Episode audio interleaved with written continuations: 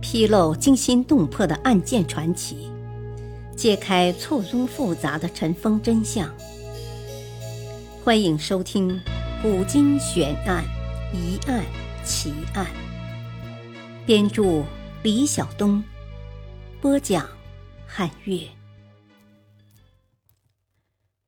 和尚皇帝梁武帝萧衍痴迷佛教，终误国。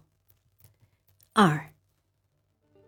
梁武帝疏于朝政，致使国事荒废；又由于他的弑佛之举，浪费了不知多少国家财力，造成国力衰退。这里不得不提一下侯景之乱。侯景之乱指的是南朝梁武帝太清二年（五百四十八年八月），东魏降将侯景勾结京城守将萧正德，举兵谋反。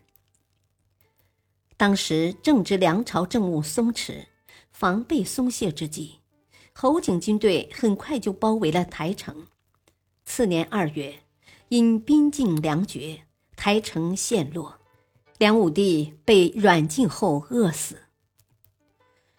对于梁武帝之死，有不同的说法，也算是一案一宗。一般说的是梁武帝是被活活饿死的，但有人认为。他并非是饿死。据《资治通鉴》记载，侯景攻破南京后，进宫面见梁武帝萧衍，入城见武帝于太极殿，以甲士五百人自卫，带剑上殿拜谒。萧衍神色自若，对侯景说：“亲在容日久，吾乃为劳。”让人带他到三公的座上，侯景非常惶恐，便对左右说：“吾惧安临敌，时时交下，未曾部位。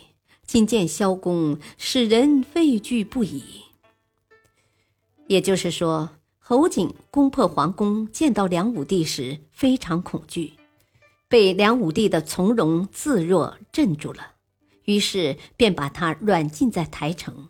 不敢再去见他。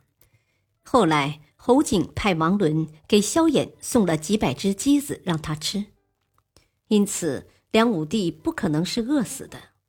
关于梁武帝之死，《资治通鉴》是这样记载的：梁武帝极久口苦，所觅不得，再曰：“何？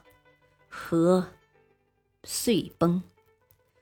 说梁武帝生病久了。觉得嘴巴苦，想要吃蜂蜜而不能，于是大喊“和和”数声而死。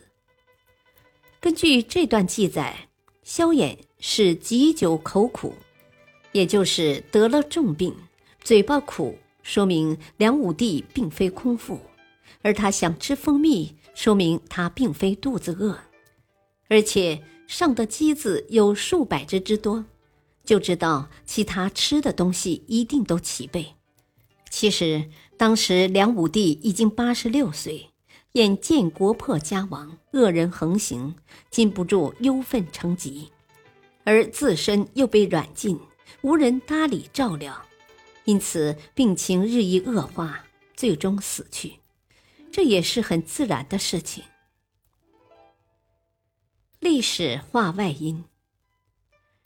且不说梁武帝是怎么死去的，单从他迷信过度导致国亡这件事来看，他沉迷佛法，僧尼泛滥，朝纲废弛，民生凋敝，最后不得人心，以致朝政废弛，国库亏空，老百姓民不聊生，从而对朝廷心生怨恨，百姓反而去拥护侯景，不能不说是一种悲哀。凡事应该都有度，过度迷信于佛教，招致杀身之祸，直至国破家亡，实乃悲哀之事。感谢收听，下期播讲唐太宗吃丹药暴死之谜。敬请收听，再会。